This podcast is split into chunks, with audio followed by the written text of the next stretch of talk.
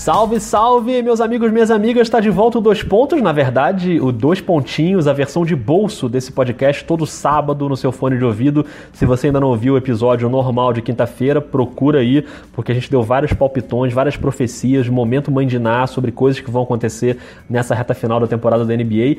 E agora, nos Dois Pontinhos, a gente vai para um outro tema que tem a ver com a NBA, mas nem tanto, Rafael Roque, tudo bem por aí? E aí, beleza? E esse aqui, ao contrário do, do de quinta-feira, vai ser curto. O de É quinta-feira foi animado. Nossa senhora, não quero nem pensar nisso. Mas, Rock, você tá gravando esse episódio um pouco antes de sair pro trabalho. Eu quero te fazer uma pergunta. Você tá de tênis, Rafael Rock? Não estou de tênis ainda, porque o meu tênis aqui fica na porta de casa, a gente não entra de tênis em casa. E o seu tênis, ele é resistente? É existente, mas eu não faço, não, não, peso a mesma coisa que a criança, né? Zion Williamson, no jogo dessa semana entre Duke e North Carolina, um minuto de jogo, ele estourou o tênis dele, se machucou, teve uma lesão no joelho, uma lesão grave que deixou a NBA de cabelo em pé sobre o futuro, porque o cara é muito provavelmente a escolha número um do draft. E aí, cara, levantou vários debates, né? Desde questões financeiras até questões da saúde dele e o que, que a NBA tem que mudar de política. O fato é que foi uma bomba da semana, Rock. Foi uma bomba da semana pelo, pelo fato seguinte, é, no, no basquete universitário, ele, universitário, né, ele, ele não pode assinar acordos de tênis, ele não pode, ele não, pode, ele não recebe salário, é, e assim, ele tem bolsa, né, enfim, aquelas coisas, mas assim, não, não recebe um salário, não pode assinar acordos comerciais e, e você fica sem sua carreira toda esperando a NBA.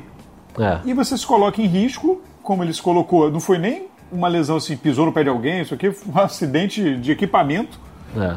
e pode poderia até comprometer a carreira a carreira dele, né? É, então assim fica esse debate porque tem se criado, tem se pensado em alternativas é, de, de, de criação de um ambiente ou de, um- de- da possibilidade de ir direto do high school, né, é, para para NBA, é, de, de incorporar na, na, na J-League ou numa outra, numa outra competição que possa receber jogadores que, que não queiram necessariamente passar pela universidade. Fica, fica todo esse debate para analisar essa situação que hoje em dia é, é complicado, porque com a profissionalização do esporte, mesmo no college, né, assim, é, hoje ficou uma janela meio estranha aí.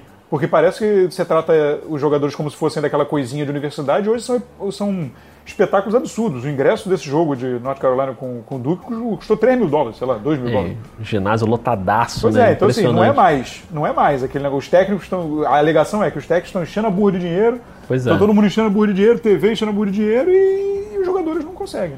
É, a gente já teve um momento em que o jogador podia pular do high school direto, né, para NBA, é, casos famosíssimos como o do LeBron, do Kobe Bryant.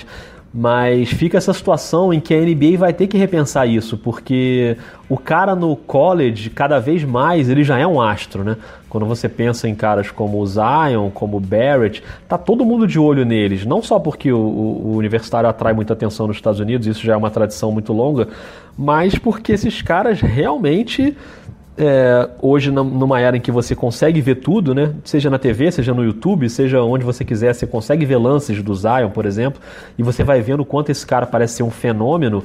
É, é muito desconectado da realidade do esporte, de qualquer esporte. Um cara que já é considerado um fenômeno e que não pode ganhar dinheiro com isso. Claro que às vezes a gente tem uma visão mais romântica de querer que o cara cumpra até uma questão educacional ali, de passar pela faculdade e, e- e o sistema universitário de basquete, e não só de basquete, mas de futebol americano, de todos os esportes nos Estados Unidos, é uma coisa muito elogiável, que eu adoraria que tivesse no Brasil também.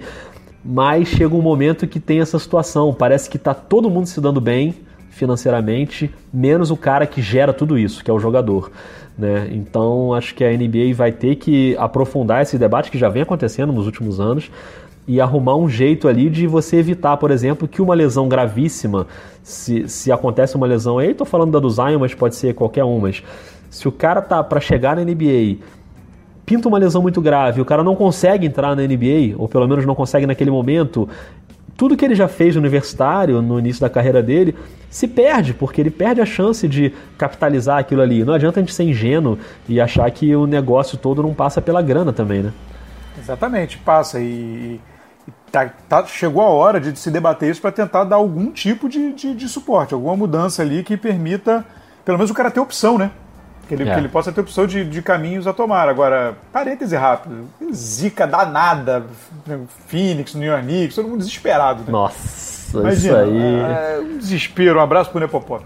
Isso aí, eu vou te contar. Um abraço pro Rob Porto também nesse momento. É isso. Porque, cara, realmente esses times estão sofrendo e cada vez mais. E eu mesmo sofri quando eu vi a lesão logo no comecinho do jogo. Imagina quem tá na expectativa de ter um cara desse no time.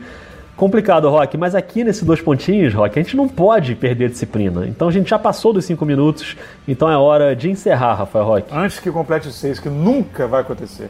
Um grande abraço. Hein? Um abraço e até mais.